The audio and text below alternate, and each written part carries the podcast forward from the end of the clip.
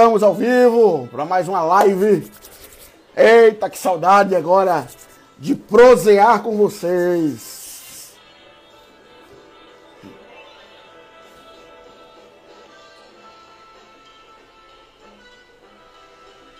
Sejam todos bem- todos bem-vindos a mais um Dedo de Prosa. Depois de tanto tempo, a gente vo- volta, né?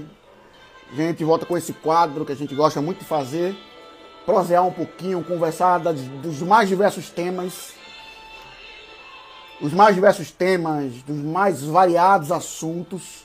A gente torna agora, a mais uma vez, conversar com vocês em um dedo de prosa com o Kaká. E hoje vamos receber três feras aqui para a gente conversar um pouquinho sobre um tema que eu acho muito interessante, muito pertinente para esses tempos, que é vivendo e sobrevivendo em tempos de crise. Olha só, você está vivendo ou está sobrevivendo? Ambos são iguais? Tem diferença alguma? Bom, vamos descobrir hoje, né? Se é tudo igual, é tudo mais do mesmo, ou se existe diferença aí entre viver e sobreviver, principalmente nesse período de crise. Tá certo? Então estamos aguardando aqui os nossos convidados que vão estar com a gente hoje, conversando um pouquinho sobre esse tema. Tem um aviãozinho aqui que você pode estar convidando mais pessoas para estar conosco, aqui tendo um dedo de prosa. Né? A gente faz esse trabalho desde o ano passado e a gente resolveu, resolvemos retomar ele em semanalmente estar conversando com vocês sobre os mais variados temas. No fim de semana a gente tem um assunto que é a EBD em debate. Enquanto isso, enquanto isso, nós estaremos ao vivo aqui conversando sobre esse tema. Então estamos aguardando aqui os nossos convidados. Já está com a gente Leandro. Deixa eu chamar agora o Sole aí. Cadê o Sole? Pode mandar o convite aí, Sole, e a Rayane também. Pra gente começar a começar.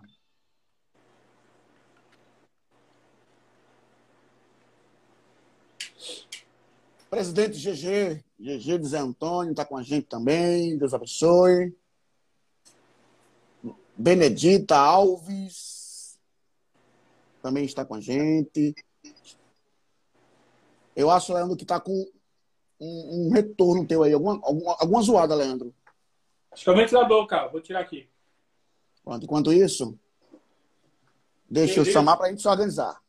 Vem aí. Melhorou? Melhorou. Fala, Soli. Rapaz, tá E frio aí, hein? aí? O Tá que, frio aí, cara? Não é que tá frio, virou um caminhão de Frozen aqui na esquina, cara. Você acredita, cara? Deixa eu chamar aqui. Tá, tá- estamos aqui aceitando a Raio. Acho que ela já está disponível aí. Aqui. Pronto. Então aí tá reunida aí essas quatro feras para a gente conversar um pouquinho, dialogar sobre o tema que eu, que eu já falei para vocês, né, que é o vivendo e sobrevivendo em tempos de crise. Vamos estar conversando um pouquinho sobre essa temática nesse retorno de um dedo de prosa, aonde a gente discute os mais variados temas aqui, a gente proseia um pouquinho. Tá certo? Eu acho que tem um ruído aí, não sei de quem é. Mas eu acho que vai melhor. Qual- Qualquer coisa, gente. Deixa eu só passar um bisu para vocês antes gente iniciar. Tem um microfone aí, qualquer coisa você pode clicar lá e você isenta todo e qualquer som até vocês falarem, tá? Tem na tela de vocês aí um somzinho, qualquer coisa. Mas vamos lá. Bora lá que tempo é ouro, tempo é preciosidade. Eu sei que tem muita gente aqui com a gente já ansioso para a gente começar e chega de bolodórios e vamos lá ao que interessa, que é esse dedo de prosa. Vamos lá. Gente, tá com a gente aqui Leandro, a Raio e o Sole. Esses, esses três feras já estiveram com a gente. Eu sempre os convido para estar conosco, conversando um pouquinho, dialogando. E eu vou deixar eles se apresentar rapidinho, tá? Então, vou dar um minutinho para cada um poder se apresentar, o que é que vocês fazem, né? o tipo de pesquisa que vocês trabalham. Enfim, Vocês sabem aí como se apresentar. Um minutinho para cada um, vamos lá. Mulheres primeiro, tá contigo, Raia. Quero iniciar aí. Boa Primeiras noite. damas. Primeiro damas. Falei, falei, oxi. Oi, gente. Saudade de vocês, viu? Tá frio aí, Solinho? Só um cadinho, só, só um cadinho, só. Oh, meu Deus. Então, gente, eu já, eu acho que já faz mais de um ano, né, que a gente fez uma live aqui, não foi, Cacá? Eu acredito que sim. sim. É, logo- eu acho que sim. Logo quando eu fiz o curso do coaching, né? A gente deu uma entrada aí numa enguinada e Cacá começou o dedo de prosa. Então hoje eu sou acadêmica em enfermagem, estou no décimo período. É, dei uma paradinha com essa questão da pandemia do Covid, né? O trabalho também tem, de uma certa forma, sufocado um pouco. Questão das vacinas, graças a Deus. E aí a questão do, do coaching, eu tenho uma parada, mas nas pesquisas a gente continua, estudando a gente continua, tentando ajudar as pessoas da melhor forma possível a gente continua. Sou daqui de Itapsoma, todo mundo me conhece. E deixa eu só dizer uma é um novidade sobre a Raio. Eu deixa, Oi? Deixa eu dizer uma novidade para vocês sobre a Raio. Ela em breve estará lançando um curso para as mulheres Oh. que querem dirigir e estão com medo. Aguardem aí, viu? Coisa boa, hein? Tá Show de chegando. bola, Tá show de chegando. bola, show de Vamos bola. lá, Léo, depois Soli. Boa noite a todos. É um prazer estar aqui com você, Cacá, no Dedo de Prosa. Esse programa aí que já tem feito sucesso aqui na cidade e na redondeza também. E estar aí com essas duas férias, para mim, é uma honra. A Raio, que eu já conheço, a gente já fez uma live junto. O Soli também, Já que é um amigo de live aí de várias lives que a gente fez junto. A minha área é comportamento humano. A gente faz um trabalho voluntário com mentes motivadas que atinge várias cidades do nosso país, vários estados, se eu não me engano, no último levantamento que a gente fez, já está no 12º estado que a gente tem atingido aí com mente motivada. Um trabalho totalmente voluntário e que tem trazido resultados poderosos. Nessa noite, o Cacá aí nos convidou para a gente trazer ferramentas que eu tenho certeza, tanto o Sole como a Raio, vai te ajudar hoje a viver e passar por esse momento de crise que nós estamos aí apenas de passagem, pessoal. Crise não é permanente, é apenas uma passagem. Pode ter certeza disso. Perfeito. Soli. Boa noite, pessoal. Prazerzaço. É chovendo molhado. Falar que é um prazer sempre estar com vocês. Cacá pelo convite, o Léo e a Raio. Dividir esses momentos com vocês, para mim, é sempre um prazerzão, cara. De verdade, tá? Eu sou pai da Helena, esposo da Jace. É... Essa é a minha principal característica, cara. Ser, ser Irmão, pai. irmão gêmeo de Cacá. Irmão gêmeo do Kaká. Dizem as boas línguas que a gente é irmão gêmeo. Eu acho que a gente nem se parece de verdade, né? Vocês estão aqui Mas- em cima na minha tela. Eu fico só olhando e viajando nisso. Uma do aqui. Que legal. Qualquer coincidência, é, qualquer semelhança é mera coincidência, né? Pois é. Pois é. E, e também atuo como coach integral sistêmico aqui em São Paulo, com atendimentos presenciais online. Também sou palestrante. Também tem uma novidade, que no dia 22 de setembro eu estou lançando meu primeiro livro, Olha tá? aí, gente. Ah, Os três já estão convidadíssimos para a estreia do meu primeiro livro. Perfeito. E vamos embora. É isso aí. Então, gente, é, o tema que a gente escolheu para esse retorno de um dedo de prosa, como eu passei para vocês, e está fixado aqui é, nos comentários, é vivendo e sobrevivendo em tempos de crise. Então, a gente sabe que estamos ainda vivenciando esse momento pandêmico, né? já estamos há quase dois anos já seguindo aí, infelizmente. Não é uma epidemia, é uma pandemia que atingiu todo mundo todo o planeta Terra sofre com esse mal. Então, é, diante de tudo isso, a gente escolhe esse tema porque a gente acredita que pessoas, mesmo nesse momento difícil, eles podem ser felizes, podem crescer, podem empreender, podem, sabe, viver de fato com prazeres, com prazeres e conquistas, e não apenas sobreviver, que é isso que a gente vai discutir muito sobre isso. É isso é, vai ser o ponto, sabe, o foco desse nosso debate, dessa nossa conversa. Então, para a gente já começar ouvindo aqui os nossos debatedores, os nossos amigos, é, o que é viver e o que é sobreviver, tá? Ambas são sinônimas, as palavras. Existem diferença entre elas. E o que é crise para vocês? Então, vou deixar alguns minutinhos para vocês poderem estar comentando sobre, tá certo? E aí cada um fique à vontade para a gente estar tá conversando sobre essa primeira pauta aqui do nosso assunto. Então vamos começar por Léo. Depois a gente vai para raio e a gente finaliza com o Sólio. Para mim é um momento bastante propício, Cacá, para a gente falar sobre. A gente poderia dividir esse tema em três subtópicos, né? O viver, o sobreviver e crise. Que são coisas que são relacionadas praticamente no dia de hoje. Eu costumo dizer, até um plágio que eu vou falar aqui, porque eu peguei do Yoval Harari, ele fala que existem três grandes eventos que podem mudar a humanidade. Uma pandemia, uma guerra e uma revolução. Esses três grandes eventos podem sim mudar a humanidade e nós estamos percebendo isso, né? E quando a gente fala de mudança, a gente fala tanto de mudanças positivas como mudanças negativas.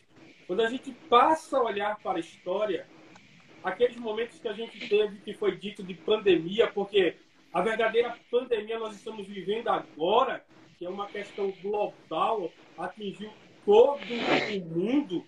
As pandemias do passado ela atingia apenas lugares específicos, como foi o caso da peste negra que atingiu a Europa, como é o caso da peste bubônica que atinge parte da África, mas a do SARS-CoV-2 atingiu todo o planeta, então é algo totalmente novo para a humanidade. O que, é a gente pode esperar? A gente pode esperar mudanças e mudanças posas. A gente olha para a Primeira Guerra, o pós-Primeira Guerra, houve mudanças poderosas, poderosas no pós-Primeira Guerra. Crescimento econômico muito poderoso, uma unificação de países que outrora eram antagônicos se unificaram para idealizar tipo de vacina, tipo de educação, coisas que antes da guerra era impossível falar sobre isso.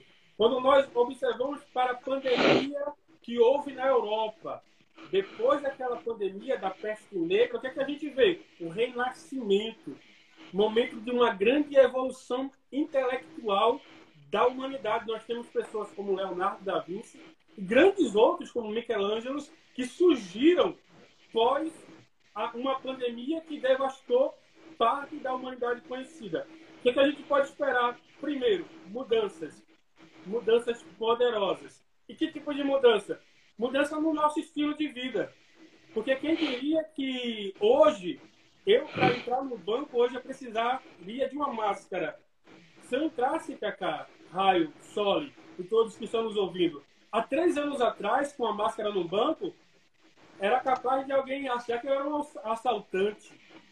Capaz de alguém achar que eu estava ali para assaltar o banco. Hoje é obrigatório você entrar no banco com a máscara. Então coisas mudaram pós-pandemia. Já se fala de unificação global pós-pandemia. Já se fala de unificação através de um link de saúde pós-pandemia. Tudo isso em um período de crise que nós estamos vivendo na área de saúde. E eu acho interessante o termo crise, porque muitos falam um aspecto negativo da crise, né? Mas o pai que criou esse termo, que foi Hipócrates, quando ele fala de crise, ele fala de decisão. Ele fala decisão. de um momento onde você precisa ter uma decisão. E essa decisão é que vai mudar a tua vida. E essa decisão que vai te projetar para algo maior do que você está vivendo ou te atrofiar ou te trazer para algo pior ainda do que você está vivendo. A crise ela não é definida pelo externo, ela é definida pelas decisões e atitudes que nós tomamos. Aí vem os dois outros subtópicos do nosso tema: o viver, que é aquilo que faz a gente existir, a gente existe, a gente vive, a gente tem um tempo para desfrutar dessa vida. O que é vida, poucos sabem, até os filósofos discutem até hoje o que é vida. A gente não sabe com certeza, assim, no aspecto filosófico ou científico, o que vem a ser a vida. Mas sobreviver é estar vivo depois de algo. é permanecer vivo. Então, como é que você vai sobreviver? Como é que você vai permanecer vivo depois dessa crise? Depende muito das decisões que você tomar agora. Nesse exato momento, Perfeito. tem pessoas que estão procrastinando, tem pessoas que estão parados, estagnados, sem produzir nada. O Sole vai lançar um livro, a Raio vai lançar um curso. E você? O que, é que está fazendo nesse período? Você está produzindo ou está parado? Você vai sobreviver com recursos melhores, com projetos melhores, com planejamento melhor ou sem nada? Essa é uma escolha exclusiva sua. Perfeito, excelente. Vamos lá com o raio. Então, é, só pegando um gancho do que Léo acabou de falar sobre o significado né, da palavra crise, que vem do grego, né, a etimologia da palavra, também é uma tomada de decisão que a gente precisa ter sobre onde, e ter, como ele falou, e ter o discernimento aquilo que a gente precisa melhorar, do que a gente vai precisar fazer. A gente discernir que aquilo ali é um momento delicado e que a gente precisa trazer a nossa atenção para aquela situação. Então, a gente cria uma sociedade que crise é como se trouxesse sempre o lado negativo da coisa como também o significado da palavra sobreviver. Criou-se uma ideia que viver é contemplar a vida, é aproveitar amigos, é fazer as coisas que a gente tem vontade, e sobreviver é como apenas uma questão primitiva, que a gente só precisa apenas, apenas comer, dormir, só as necessidades básicas. No entanto, sobre, sobreviver significa superviver. Significa a gente ser resiliente, significa a gente manter-se firme em épocas difíceis. Então, nós precisamos tanto de viver, como é um conceito ainda muito abstrato, né? como o Léo mesmo já comentou, como também precisamos da sobrevivência, porque precisamos contemplar a vida, aproveitar a vida, como também precisamos nos manter fortes em épocas como essa que estamos vivendo agora, como estamos passando agora, que são N crises, crises em relacionamentos, crises econômicas, crises é, é, em problemas de saúde. Houve uma somatização muito grande, que são coisas que a gente vai conversar hoje também, na questão de, da saúde mental, que sobrecarregou muitas pessoas nesse sentido, né? Não apenas a saúde física, mas aí a somatização de problemas mentais que tem patologias mentais que tem tra trazido hoje é, complicadas em famílias em, em relação de trabalho e até mesmo externando no nosso próprio físico. Perfeito. É, eu acho que teve um problema na internet com o Alejandro, mas já, já ele, ele chama aqui e a gente chama ele novamente. É, Soli, antes de a gente é, adentrar também no teu comentário sobre essa primeira questão que a gente pontuou, o Tony SF605 ele diz o seguinte: sem amor não poderíamos sobreviver. Os seres humanos são criaturas sociais. E sentir-se valorizado pelos outros é a própria base da vida em comunidade. Muito bem, muito obrigado pela tua participação. E se caso o Soli queira comentar sobre essa observação do Tony, também fique à vontade. Não, de acordo, de acordo, total. E entrando no, no, no tema é, em si, eu já vi muitas vezes o Abu Janra, não sei se, se todos o conhecem aqui, mas seria interessante dar um, um Google depois para entender quem foi, quais foram suas obras. Eu já vi ele pegando muita gente de calças curtas com a simples pergunta que é: o que é a vida para você? E se a gente não tem esse parâmetro do que é em si a vida, a gente não sabe como viver a vida. Porque se a gente não sabe o que ela é, a gente não sabe o que fazer para vivê-la bem, sabe? É como você sabe qual é a função do carro. Você sabe qual é a função de um eletrodoméstico que você tem na sua casa. Agora, qual que é a sua função? Qual que é o seu papel na vida? Será que o seu papel é só acordar e trabalhar, voltar para casa, cuidar das coisas que você tem para cuidar, dormir, no outro dia repetir tudo de novo, e no outro dia tudo de novo, e daqui a 75 anos tudo de novo? A Bíblia fala que Deus veio para que nós tenhamos vida e, a tenhamos em abundância. Agora, o que, que é abundância? É, é, por um lado, a abundância, na, na visão de muita gente, ela é expressa através de muitos bens materiais. Aquela pessoa que, que tem carros do ano, casa do ano, uma conta financeira é, é, super recheada, sempre no azul, quando na verdade a abundância ela não mora nem no passado nem no futuro, ela mora no presente. Um presente é a coisa mais rica que a gente tem na nossa vida. Então, é, é, é eu acho que o Léo e a Raio, tudo o que a gente tinha para nesse primeiro tópico. E eu só quero dizer que, com relação à vida, é, é, quem se antecipa governa. Seja em período de pandemia, seja período de pré ou pós-pandemia, se antecipa, governa. Tá? Tá contigo, Cacá. Perfeito. É, só uma observação. Vocês estão. Tá percebendo que tá travando alguma coisa? Tá, tá, tá, tá normal? Para mim tá normal. Para mim tá normal. Então, ok. Pronto. Eu, eu, eu fiz um, um, um, como o Solo diz, um Google, né? Então eu peguei duas definições e aí eu vou jogar essa bomba para vocês, lógico, é evidente. E você que está acompanhando a gente aí também pode deixar seus comentários, fazer tua pergunta, fique à vontade. Então eu peguei aqui é, duas observações aqui no o, o, o comentarista vou deixar oculto, mas aí eu quero eu quero eu quero trazer à tona essa questão do viver e do sobreviver e aí vocês podem também discutir sobre, tá? O autor diz o seguinte: viver é aproveitar a vida, os bons momentos, a família, o tempo livre, ou seja, aproveitar os prazeres da vida, sejam, ele, pe, pe, sejam eles pequenos. Viver é apenas se manter vivo biologicamente, da maneira mais simples possível.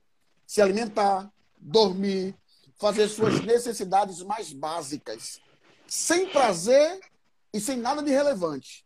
É quase que viver por instinto, como os animais selvagens. Tá? Autor desconhecido para ninguém aí pegar a, a fonte. A bomba está com vocês. vocês. Vou dar um minutinho para vocês comentarem sobre esses, esse, esse ponto de vista que a gente trouxe para vocês agora sobre viver e sobre sobreviver. Essa narrativa agora. Vamos lá. Um minutinho para cada um, começando com o Soli.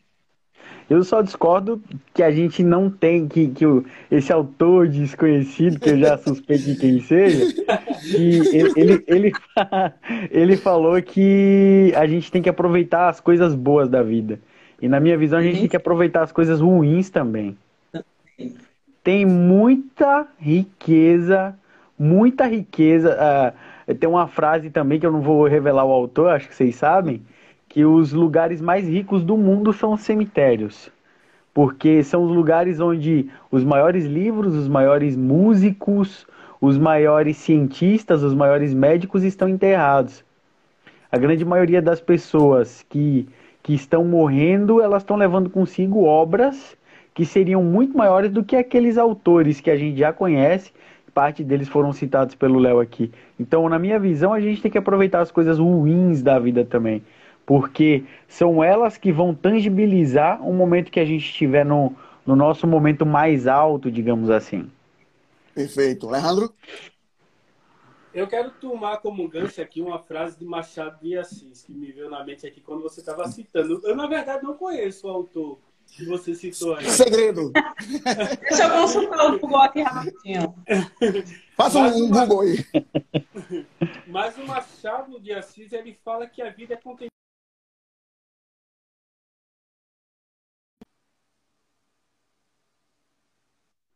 o que é belo para mim pode, ser não, pode não ser belo nem para raio, nem para o sol, nem para o Pacá, nem para quem está nos ouvindo. Então é muito é relativo contemplar o belo. Enquanto a gente está contemplando o belo, Machado de Assis disse que a vida vai passando e nós vamos vivendo. Com relação às questões assim de evitar problemas, dificuldades, eu também discordo, como o Solo discorda, porque todo grande criador de algum projeto, ele criou porque ele estava enfrentando um problema. Ele estava enfrentando uma dificuldade, ele estava suprindo uma necessidade. Ele viu um problema, ele viu uma dificuldade do outro, criou um objeto para suprir aquela necessidade, para aplacar aquele problema. Então, na vida a gente veio para seguir o nosso propósito. E eu sempre falo para quem me pergunta, Léo, como saber qual o meu propósito? Aquilo que te incomoda. Aquilo que te incomoda é o teu propósito. Eu tenho certeza que para o Sol um dia ele parou e olhou assim: nossa, eu preciso fazer alguma coisa para desenvolver as pessoas, para fazer com que as pessoas saiam do ponto A para chegar até o ponto B e trazer ferramentas para essas pessoas. Como eu vou fazer isso? Sendo um coach. Então foi aí que o Solo encontrou seu propósito de vida e faz isso muito bem quando a gente olha para a carreira dele. Então, pessoal, se algo te incomoda na vida, segue isso. Vai atrás disso. Porque enquanto você está seguindo o teu propósito contemplando o belo, como o mestre Machado de Assis fala, você está vivendo de uma forma plena. Perfeito. Raio? Então, vou ter que discordar, né, em parte da frase também, como nossos amigos. É, é dos, vocês são do, dos contra, hein? nós, Ninguém concorda. Nós, nós somos a tá favor contra a frase. Então, é porque a gente não pode apenas levar, é, passar pela vida só com coisas boas. Existe um filme da Disney que eu gosto muito dele, que é o Divertidamente. Ele mostra lá que a gente tem aí umas cinco emoções. Meus amigos podem me lembrar se eu esquecer. São as cinco emoções principais que a gente precisa: a alegria, a tristeza, a raiva, o nojo. Qual outro? Alguém me lembra, por favor, que eu já esqueci. O medo. O medo. O medo, isso mesmo. E alguns autores dizem que é, é, que é o nojo e outros falam outros tipos de emoções. Então, se a tristeza também é importante para a gente, se a raiva também é importante, então por que apenas contemplar as coisas boas? Nós precisamos das crises para nos reinventar. Aí, Léo falou uma frase de Machado de Assis e falou da criatividade que me fez lembrar os compositores eles disseram que quando eles estavam sem carro, pobres ainda, diríamos assim, eles conseguiam criar mais. Quando eles estavam com problema no relacionamento, com paixões mal resolvidas, eles faziam belas músicas. Quando eles ficavam ricos, eles não conseguiam mais produzir as belas canções que criavam anteriormente. Então, isso mostra que são nesses momentos de crise que a gente consegue se superar, que a gente consegue sobreviver. Então, por isso que é importante é, os problemas, é importante as más emoções, que a gente até categoriza como más, mas que não são, porque elas são extremamente necessárias para a nossa evolução e crescimento.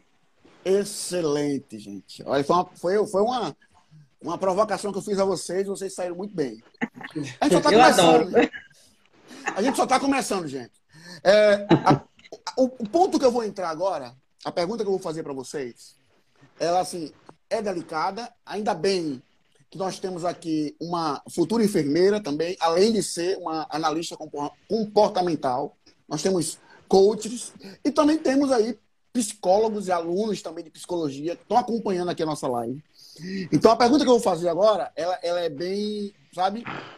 Ela é bem incisiva nesse, e eu preciso da, da verdade de vocês nesse, nessa questão. Vocês acreditam que a pandemia tem levado muitas pessoas, famílias, a buscarem ajudas com profissionais da saúde mental, emocional e analistas comportamentais? Ou não? As pessoas estão conseguindo, de fato, sobreviver e superar essa crise sozinha? Qual a opinião de vocês? Um minuto para cada um. Vamos lá. Pode começar, Sol. Primeiras. As damas?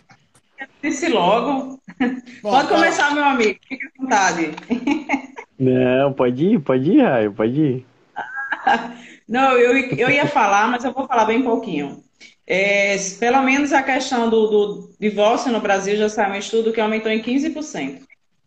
Aumentou, quer dizer, a crescente já era muito alta e ainda aumentou em 15% de 2020 para cá.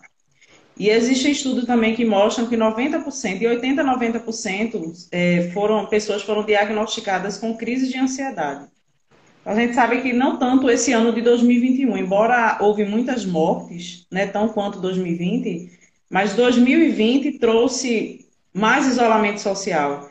Então, isso fez com que as pessoas é, ficassem muito né, próximas umas às outras e não se suportassem. Ou é como se não, acabassem se conhecendo de novo e não mais se aceitando dentro dos lares e dentro de suas próprias emoções. E, e como tinha a questão de, do, do isolamento, então fica mais em casa, tudo que a gente já sabe. Então, isso aumentou muito as patologias mentais e, em grande percentual, a ansiedade. Perfeito. Fole? Cara, é, é, pegando como gancho e sendo bem sincero, é praticamente impossível você não ser afetado diretamente pelo período que a gente passou. Eu, eu confesso que eu tive sim crise de ansiedade nessa pandemia. Crise de ansiedade, pelo amor de Deus, como não ter? Como se desapegar de toda a realidade negativa que está ao nosso redor, sabe? Agora, imagina uma pessoa treinada, uma pessoa que lê, uma pessoa que escreve, uma pessoa que treina pessoas se vendo no momento de crise de ansiedade. E isso também foi uma baita de uma lição para mim. E como eu saí desse momento de crise de ansiedade? Colocando as estratégias e as ferramentas mais básicas que existem, cara. Sabe? Quando a gente fala que a gente não tem o futuro, que a gente não tem mais o passado, isso é 100% real. E às vezes a gente está se preocupando com uma coisa que ainda não aconteceu.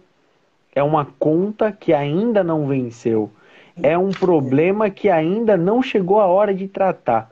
E a gente está antecipando coisas, antecipando problemas.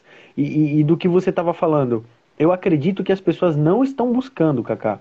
Pelo, pelo que a Raio falou, aumento do índice de divórcios, aumento do número de suicídios. Pessoas não estão buscando pessoas para ter ajuda. Assim como eu busquei pessoas, busquei livro, busquei em oração, busquei na Bíblia. Muitas pessoas estão morrendo por, porque não conseguem levantar a mão e falar, cara, socorro, me, me puxa aqui, sabe? Então, o, isso que a gente está fazendo hoje aqui é parte disso. E, e para finalizar, a gente só se torna autoridade naquilo que a gente venceu. Perfeito.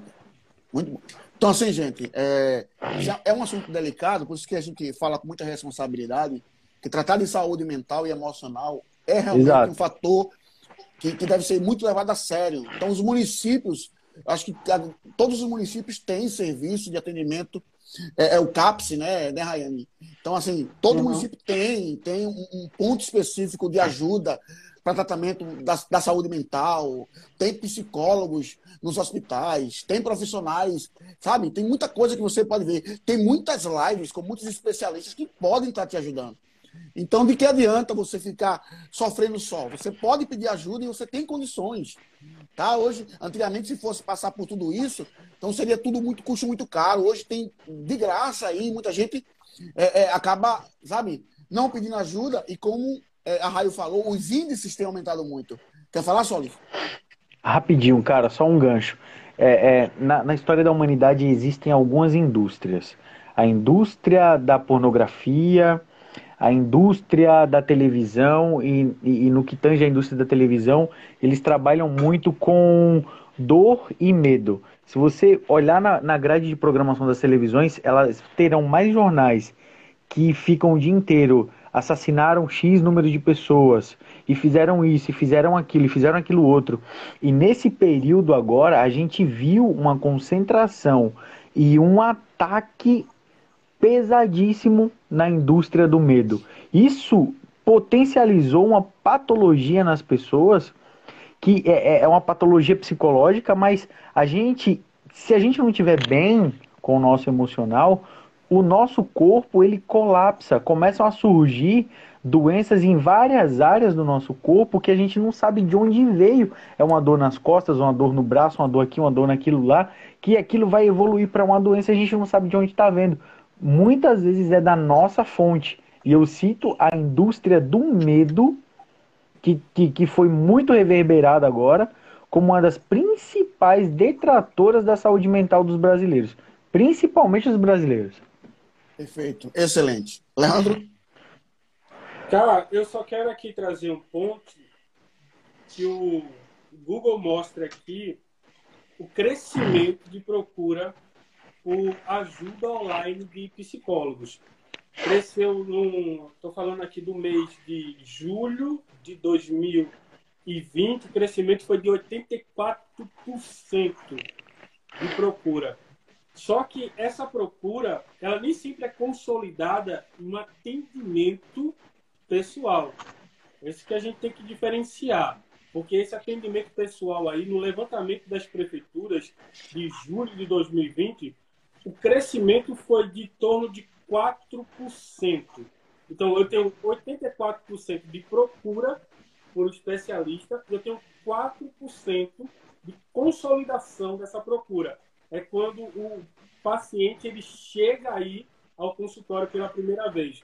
Quando a Raio falou aí do crescimento, de divórcio, de ansiedade nesse período, eu tenho aqui dados atuais de 4,2% de crescimento da depressão no Brasil esse ano e eu tenho de 8,7% para 14,9% de transtorno de ansiedade. Não é da ansiedade, é do transtorno. Aquilo que nos deixa paralisado, estagnado. Então, cresce a depressão, cresce a ansiedade no período de quarentena, cresce também a procura online, só que a consolidação dessa procura também é muito pouca ainda. Muito pouca. Nós precisamos, lógico, conscientizar mais a população de procurar atendimento. Por quê? Ajuda. As pessoas pensam que saúde mental ela é minimizada através de algumas atividades que ela pode fazer em casa, de algumas ferramentas que ela pode utilizar em casa e deixa a terapia para último plano. Quando na verdade a terapia ela deve ser o primeiro plano de quem está sofrendo de depressão ou transtorno de ansiedade. Porque só um especialista vai dizer de fato como você pode reagir ao que você está enfrentando nesse momento. Perfeito. Procure ajuda, procure um profissional. Tá certo, gente? Bom, pessoal, é, saindo um pouco dessa área mais tensa, né? Mais tensa, vamos para. Não sei se a gente sai de uma tensa vai para uma pior, não sei. Mas vamos lá. é, esse momento é, pandêmico que a gente vivencia, hoje o acesso à terapia de qualidade custa muito caro. Josiel Roberto está comentando, mas existe também, Josiel, é, do departamento público, em todos os municípios existe ainda também terapeutas ocupacionais, existem psiquiatras, tudo a custo zero, tudo psicólogo. custeado, psicólogo, tudo custeado pelo SUS, tá certo? Que é só procurar ajuda. A questão é ir procurar ajuda, é sair. É sair das quatro paredes e, e ir procurar ajuda, gente. Cacá, e às vezes, cara, levantar a mão e pedir ajuda já ajuda demais, cara. Pois é. Pois você é. ter alguém, você ter alguém de confiança que você só desabafe, você ter uma pessoa que tem uma, uma visão tridimensional do seu problema, de preferência alguém que já passou por aquele problema, a gente que é casado tem alguma ah, hoje chega um casal para se aconselhar comigo, um, um, casal, um jovem casal e fala assim: "Nós acabamos de casar, brigamos, queremos nos separar". Eu falo: "Peraí, essa é a briga de número quanto de vocês?" Porque eu já devo estar na briga de número 6 mil. Então, assim, você vai brigar demais ainda, bebê. Você entendeu? E às vezes é só levantar a mão, pedir ajuda, é, é pôr pra fora todo aquele peso, tudo, tudo aquilo já te ajuda também, sabe? Excelente. Então, para quem está chegando agora, sejam muito bem-vindos a Um Dedo de Prosa. Cacá, a minha mãe aí, aí. Tá dando boa noite, a minha mãe. Ah, ah seja bem-vindo. Tá faltando pastel, viu? Mandar o um pastel pra gente. então, gente, assim, sejam muito bem-vindos mais uma vez ao Dedo de Prosa, quem está chegando agora. Estamos recebendo aqui para esse retorno às atividades desse Dedo de Prosa, esse podcast, o nosso coach integral sistêmico Soli, o nosso líder motivacional Leandro Souza, aí do Mente Motivadas, e a nossa amiga Rayane aí, também coach, analista comportamental e futura aí gestora de cursos online. Estou confiando nisso, viu? Estou alegre com isso. A Larissa Alane está dizendo, relutei muito a pedir ajuda. E também aí é um psicólogo. Quando fui, foi a melhor coisa. Excelente. Muito obrigado, Larissa, por sua contribuição. Melhor. Vai ajudar muita Posso gente falar? o teu comentário. Pode. Posso falar? É, é, a gente reluta demais a buscar ajuda. E eu sou coach, tá? Tô falando de psicólogos. A gente reluta demais de buscar ajuda de psicólogos, porque, principalmente pra gente que é da igreja, acho que nós, nós quatro aqui somos cristãos. É, é muito compartilhado entre, entre no nosso meio que qualquer problema de cunho psicológico é ligado a algum tipo de possessão demoníaca quando não tem absolutamente nada a ver uma coisa com a outra. E, e- e- e- esses tipos de crença, essa semana eu ouvi uma frase do, do, do, do, do, do André Fernandes que é mais ou menos assim: há 50 anos atrás o mundo estava construindo uma agenda e hoje está entrando nas escolas e pegando nossas crianças pela ideologia de gênero. E há 30, 40 anos atrás nós estávamos discutindo se bateria e teclado era do diabo ou não. E a mesma coisa hoje. Enquanto o mundo está construindo uma agenda para entrar nas nossas casas e destroçar o nosso controle emocional, a gente está discutindo coisas que não tem nada a ver. A nossa ignorância pode estar matando pessoas e impedindo que essas pessoas busquem profissionais que vão literalmente salvar a vida delas. Perfeito, perfeito, perfeito. Excelente. Obrigado aí a todos. Mas vamos lá. Deixa eu dar um tchauzinho aqui para Natália. Natália, foi um prazer ter você aqui com a gente. Está Natália sendo um prazer. Natália sempre acompanha as lives. Perfeito. Gente, é, momento pandêmico, há quase dois anos que a gente está relutando, vivendo e sobrevivendo nesse período. Mas uma pergunta que eu faço é, eu vou, eu vou atribuir a uma analogia e aí eu quero que vocês é, interpretem isso aí e dê o ponto de vista de vocês. tá? Tem comentário chegando aqui, daqui a pouco a gente lê. É, vocês acreditam que todos nós, todos nós que estamos passando por esse período pandêmico, todos nós estamos no mesmo barco ou, olha a pegadinha, estamos no mesmo mar. Ok? Porém, porém, uns estão atravessando em iates luxuosos e outros estão em cima de um barquinho a remo. Vamos começar com o Leandro. Vamos lá, Leandro. Eu tenho certeza que no mesmo mar estamos, mas no mesmo barco, não. Forma... mesmo barco de forma alguma. Por quê? Quem tem recursos comprou um iate nesse período, né? É, eu estava até debatendo com um professor esses dias, porque assim, aquele mantra que nós estamos ouvindo muito na mídia hoje, fique em casa porque vai ficar tudo bem, é muito fácil, Cacá, até mesmo para mim ficar em casa com internet. Eu tenho aqui comida todos os dias, meu trabalho não parou, eu continuo trabalhando, eu continuo trazendo recursos para dentro da minha casa. Então, para mim, falar para o comerciante lá que precisa estar todos os dias na rua, ou ele não vai trazer recursos para sua casa, ou ele não come, ele não almoça, é muito fácil para mim dizer para ele: fique em casa, porque vai ficar tudo bem. Então, isso aí já é uma grande divergência de barcos, já é uma grande divergência de da forma como nós estamos passando por essa crise, por essa pandemia.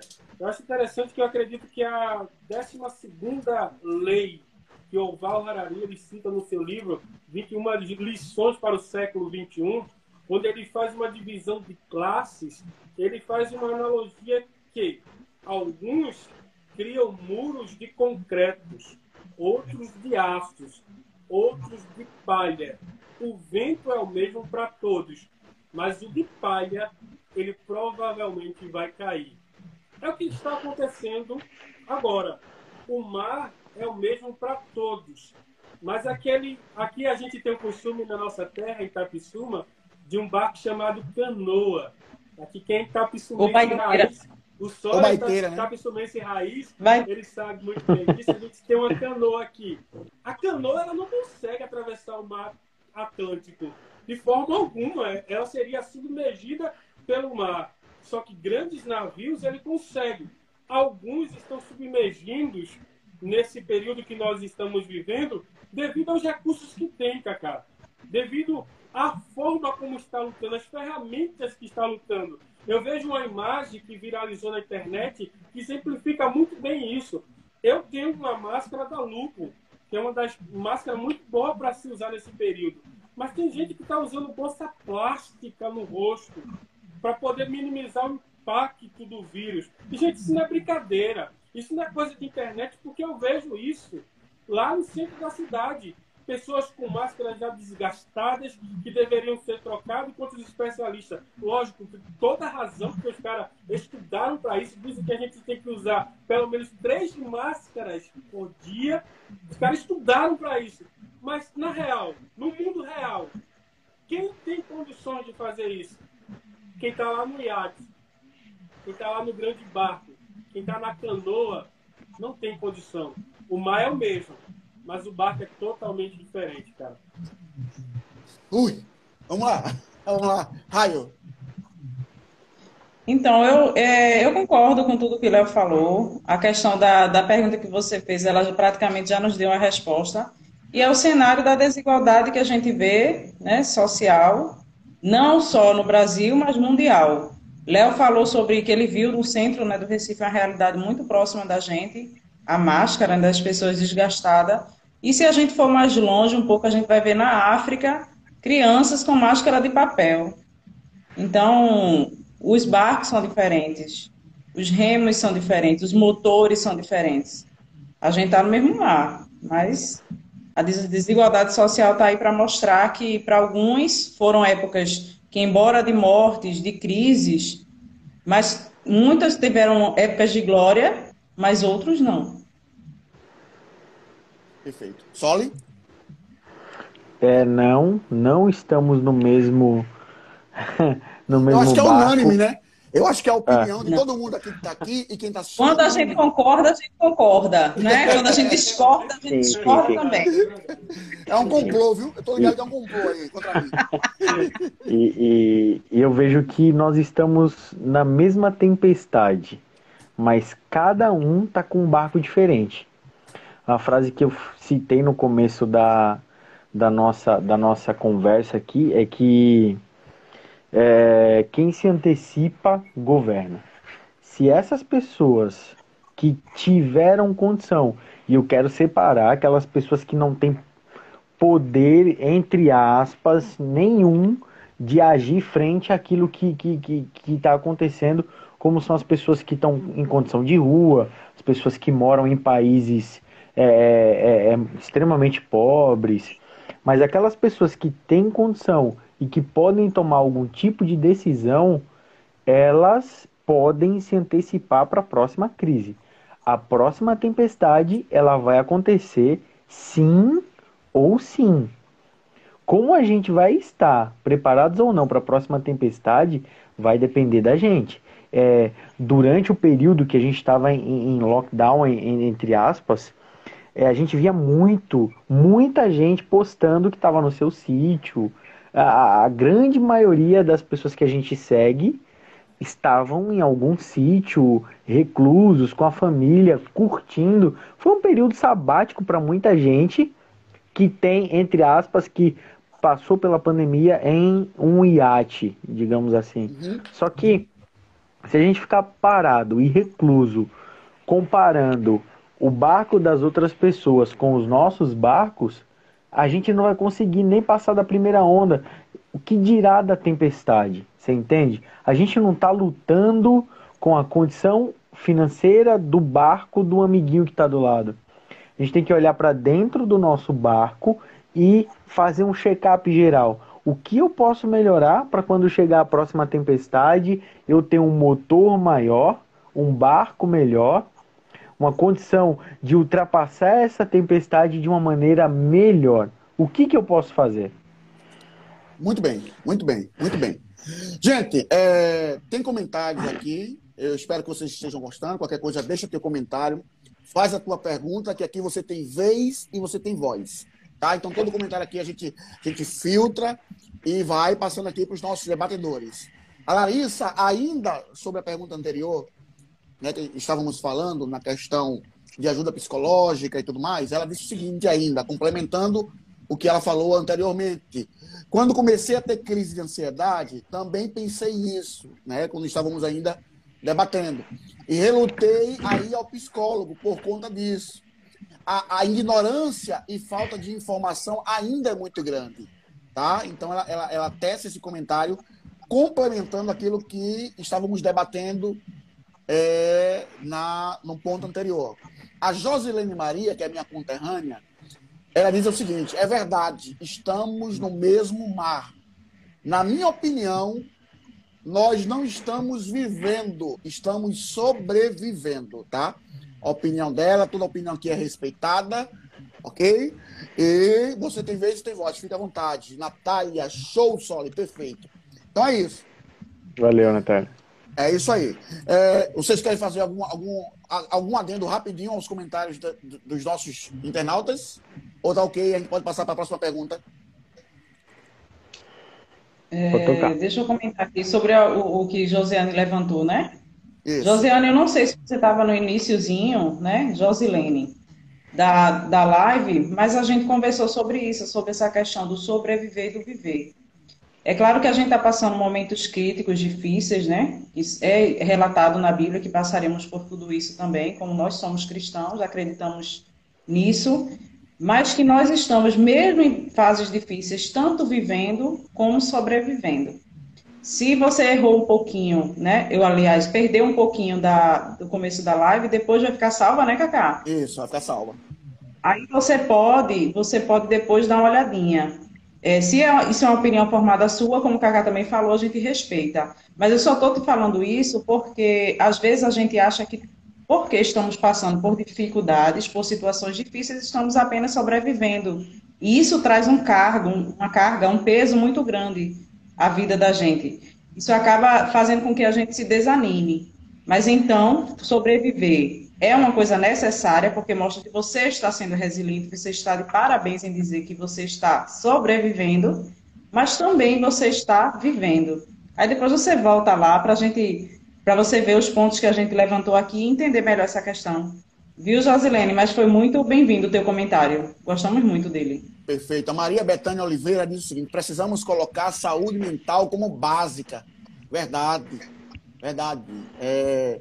Deixa eu ver. Natália, não podemos gastar energia. Rapaz, eu tenho, sabe, eu tenho uma, uma pergunta sobre isso. Mas eu vou ler seu comentário, porque aqui a gente respeita a tua opinião e, tua, e teu comentário aqui é importante. Não podemos gastar energia comparando os barcos. Precisamos concentrar esforços na busca por mecanismos e estratégias para lutarmos com ferramentas ou com as ferramentas que temos. É forte. Muito bom, Natália. É forte. Muito bom, Natália. Adorei. Vamos lá. Sensacional. Sobre... Vamos lá. É... Gente, a gente está chegando a uma hora. Agora, agora que eu estou no... menos da metade das perguntas que eu tenho para fazer para vocês. Misericórdia. Vamos lá. Nossa. Vamos lá. O fato de algumas pessoas estarem adiando seus planos, seus sonhos, seus prazeres, e procrastinando seus objetivos. Pode ser entendido como uma pessoa que está sobrevivendo quando poderiam estar vivendo. O que, é que vocês acham? Um minuto, começando por Leandro. Vamos lá. Comigo, cara? Ouviu? Sim. Comigo? Sim, sim. Sim, sim. Primeiro que, assim, Cacá, a gente precisa ter um entendimento do que a crise nos traz. Que é aquilo que a gente falou, que a Raio falou, que o Soli falou, que é o momento de decisão. É o momento onde nós iremos nos projetar para o futuro, nos planejar para conquistarmos algo. A crise nos traz isso. O autor do livro Pai Rico, Pai Pobre, o Solo, que já tirou foto com ele aí, pode lembrar aí o nome dele, que fugiu da mente É Robert Kiyosaki. Isso. É Robert Kiyosaki. Ele fala, ele fala ele, no novo livro dele, que não foi traduzido ainda para o português, o Solo sabe muito bem disso, que nós iremos passar pela pior crise financeira daqui a uns anos. Cara, isso é muito forte o que ele está falando. Só que essa crise financeira que nós iremos passar, seguida de uma crise sanitária que nós já estamos passando, é um momento de decisão, um momento de planejamento, de se projetar para o futuro. Agora, tem uma questão. não fique apenas no planejamento. Não fique apenas se projetando para o futuro. Sonhar sem ação não quer dizer nada. Eu até peguei um livro aqui, enquanto você estava falando, para justificar isso aqui, ó. O Príncipe, de Nicolau Maquiavel. Leiam esse uhum. livro. Por quê? Maquiavel ele ensina nesse livro aqui que a diferença de projeto e planejamento para ação é você que dá. É você que faz. Você tem um sonho. Eu costumo dizer que Deus não dá sonho a ninguém impossível de ser realizado. Se ele colocou algo na tua mente, é porque ele sabe que no caminho você vai ter as ferramentas poderosas para realizar esse sonho. Agora, tem uma coisa que te distancia do sonho: é você ficar no planejamento apenas se auto-sabotando, achando que não é capaz, não agindo em direção ao teu sonho. Ei, escuta uma coisa: se você dá um passo hoje em direção ao teu sonho, você já está diferente. Você já mudou a sua vida. Quando o Kaká me perguntou aqui se nós estávamos no mesmo barco, eu acredito que não. Nós não estamos no mesmo barco. Mas é como o Soli falou, a gente não pode comparar o iate do outro com o nosso barco, não. O que, que a gente tem que comparar? O que, que eu posso modificar no meu barco hoje para tornar ele melhor para amanhã? Qual a ferramenta que eu posso usar hoje no meu barco, onde eu vou deixar ele mais sólido, mais firme para enfrentar as dificuldades do amanhã? Não se compare com ninguém, principalmente em redes sociais, porque redes sociais a gente sabe que é um palco. A vida real é totalmente diferente do palco que é apresentado nas redes sociais. Eu disse na outra live, e vou repetir aqui, que quando a gente vê, Cacá, os índices de doenças emocionais, juntamente com o crescimento de redes sociais, ele alcança os mesmos níveis. É como se as redes sociais estivessem favorecendo o crescimento de doenças emocionais. Por quê? Porque eu costumo olhar para o Instagram do Cacau, ele só posta coisas lindas, bonitas, e eu costumo olhar para o Instagram do Cacau e pensar o quê? Nossa, a minha vida é uma porcaria. A vida de é. Cacau é que é a vida top. É a vida que eu deveria ter. Só que, na verdade, que o Cacá posta, que eu posto, é apenas um palco. A estrutura daquele palco, o trabalho daquele palco, a gente não costuma postar no Instagram. Então, não se compare com o outro se compare com você de ontem. Se você hoje é melhor do que você de ontem, pode ter certeza. Você cresceu, você evoluiu, você está em busca dos seus projetos, está em busca do seu sonho. Mas se você hoje, nesse período de pandemia, que você teve a oportunidade de crescer em várias áreas, você continua mesmo, infelizmente. Você está apenas nos sonhos, nos projetos, sem ação nenhuma. Excelente. Raio? É... Eu acho que deu uma travadinha. Eu acho que deu uma travadinha na raio. Raio travou para vocês também? Travou, travou para mim. Travou, né? Então, é, Soli, para a gente não perder o fio da meada, Tu comenta, depois, tá. quando a raio melhorar, ela, ela, volta. Tá bom. Só repete a pergunta, por favor. Para o pessoal que. O fato de, é, de, algumas pessoas estarem adiando seus planos, seu objetivo, é, seus prazeres e procrastinando, sabe, em, em, seus objetivos, pode ser entendido como uma pessoa que está sobrevivendo quando poderiam estar vivendo? Sim. Cara, é, é, eu vou, vou fazer uma, uma analogia aqui bem simples. Imagina um time da série D de futebol e que sonha ir para a série A. É um time da série D é, que joga ali em campeonatos de várzea, tem 0% de estrutura.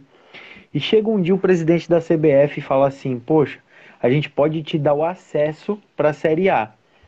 Só que para você ter esse acesso para a Série A, você vai ter que enfrentar o time do Flamengo.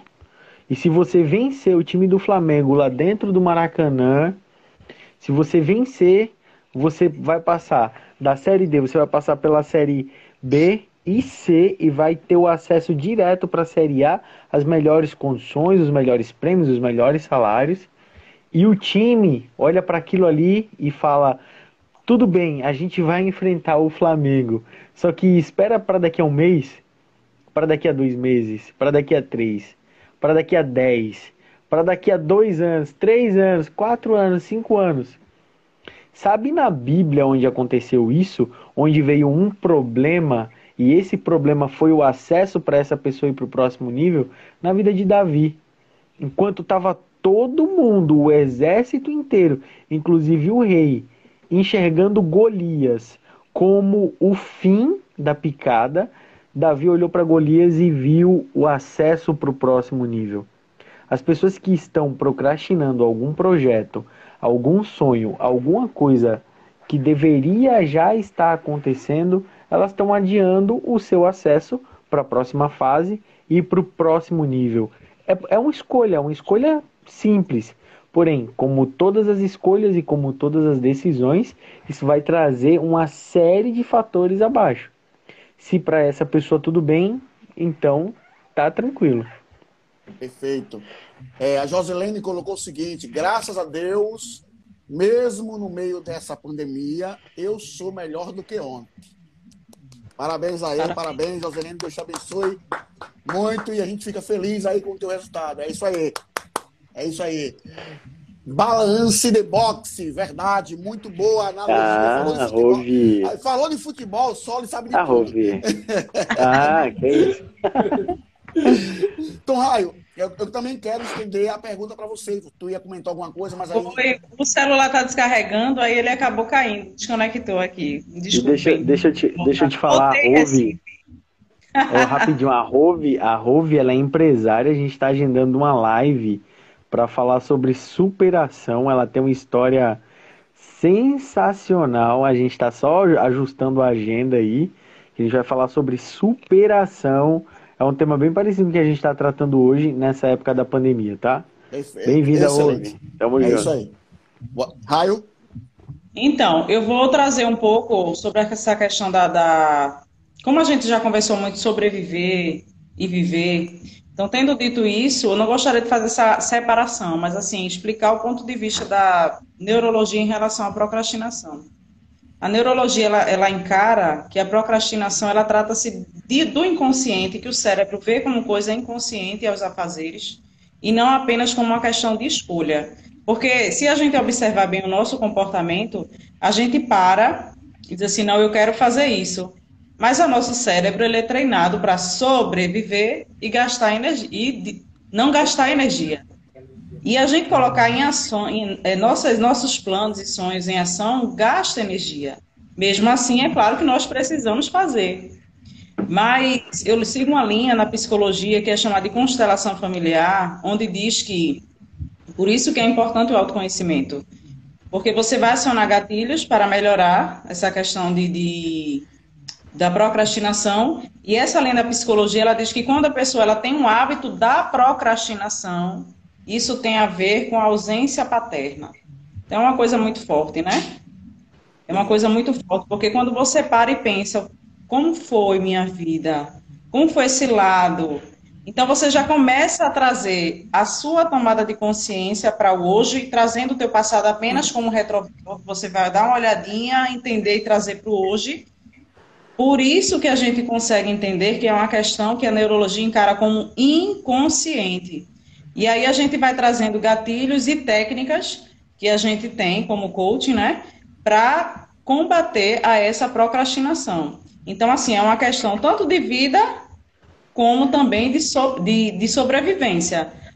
Eu acho que não dá mais para separar isso aí. Então, a gente tanto vive como sobrevive. E a procrastinação, ela tem esse lado. Excelente. Foi muito bom tu dar esse gancho, porque ele já é um salto para a pergunta que eu vou fazer agora a vocês.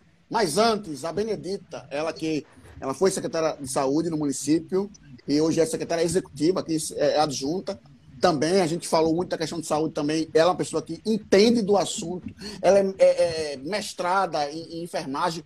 Então, ela tem, sabe, um currículo que depois eu vou convidá-la para a gente bater um outro papo também. Ela diz o seguinte: a pandemia me fez crescer profissionalmente e principalmente como pessoa. Eu acho, é, é, companheiros, que isso de fato tem aflorado muito também, né? Essa questão do crescimento pessoal, né? da questão da resiliência, da empatia. É, é, claro, tem pessoas que não, não é empática por nada. É antipático até dizer basta. Tem gente que não tem. Parece-me que não tem solução. Mas tem gente que, que passou a ter mais é, empatia, passou a ser mais resiliente, passou a, a, ajudar mais as pessoas, ver as pessoas com outros olhos, a, sabe? A gente vê muito isso, né? É, eu, eu, sou assíduo no TikTok também, a gente tem, coisa muito boa que dá para extrair de lá. Parece que o nível de pegadinha agora está mudando, agora está mais uma pegadinha inteligente, de ajuda, de contribuição, sabe? Então tem muita coisa, eu acho que as pessoas estão crescendo muito também nesse lado, né? Está evoluindo muito também. Não sei se vocês também concordam com isso, mas eu compactuo, eu compactuo com, com essa mensagem da Benedita. Tá? É. Como profissionalmente você acaba se especializando, então a pandemia foi um momento, como a gente ficou muito recluso, então foi um momento de se capacitar, a internet estava aí, as faculdades tiveram que se adaptarem então, o EAD, que era tão preconceituoso, hoje se tornou essencial. Se tornou essencial. Extremamente essencial. Sabe, as empresas que outrora tinha o EAD, o ensino à distância, a educação à distância, como uma, uma educação de péssima qualidade, estão contratando mais porque a pandemia também fez né, dar um salto uhum. na questão do profissional já que a gente ficou tanto tempo em casa, então as redes sociais, a, a tecnologia também foi usada a nosso favor nesse momento. Então, não sei se vocês compactuam, e se vocês Com quiserem certeza. tecer algum comentário, também vou abrir um minuto. É, só, só, levando em conta assim, o que Bené falou, é, Bené, praticamente a gente trabalha junto, né? A gente trabalha Isso. lado a lado. E assim, a pandemia foi algo muito novo para todo mundo, para todos os profissionais de saúde. Então, assim, Bené sabe como gestora. Bené leva uma carga também muito, extremamente pesada. Quando eu digo assim, o trabalho tirou um pouco o foco de algumas coisas na minha vida. Para a Bené ainda muito mais, porque ela era pois é. secretária é. na época da pandemia. Então, ela lidera um, uma equipe muito grande. Então, assim, foi praticamente... Soube, não, não diria... Me faltou a palavra, foi compulsório, né? A gente teve que evoluir mesmo, a gente teve que aprender, a gente teve que quebrar a cabeça. E se eu, que estou aqui, né, só do ladinho dela ali, pegando as informações e aprendendo junto com ela, imagine ela que estava liderando todo esse pessoal.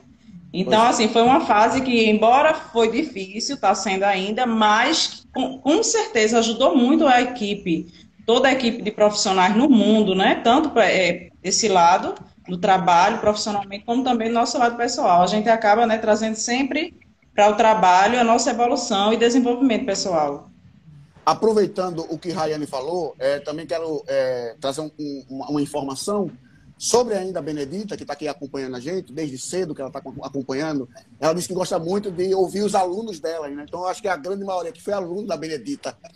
E, é, e, só, e, e, uma informação é que hoje Itapsuma é uma cidade de 26 a 28 mil habitantes, né? assim, arredondando, é, é a primeira é o primeiro município que está em primeiro lugar né, na vacinação. E tudo isso coordenado pela nossa amiga Benedita aqui. Ela que está coordenando a vacinação. Então, em Pernambuco, Tepsuma é primeiro lugar, graças à, inteligência, à estratégia de Benedita, da Dilma, que é a secretária de saúde, e também toda a equipe que, que elas lideram. Então, eu preciso trazer esses dados aí para você, porque tem muita gente de outros estados que estão acompanhando a gente aqui nessa live. Então vamos lá, tem muito comentário aqui. Deixa eu ver aqui. É, balance de boxe. Eu me reinventei na pandemia. Superei muitos desafios. E graças às dicas e consultoria de Soli, pude acelerar minhas decisões. Muito grata. Deixa eu ver aqui. A Cleide Love. Atelier diz o seguinte: a pandemia me fez mais forte e me abriu outras portas. É, a, a, balança ainda diz o seguinte: a pandemia nos tirou da zona de conforto e nos mostrou novos caminhos. E no meu caso, descobri meu propósito de vida. Olha que bacana, gente. Também amei, viu, Flávia? Também amei, viu? Vocês estão rindo do meu copo do Mickey, eu não acredito.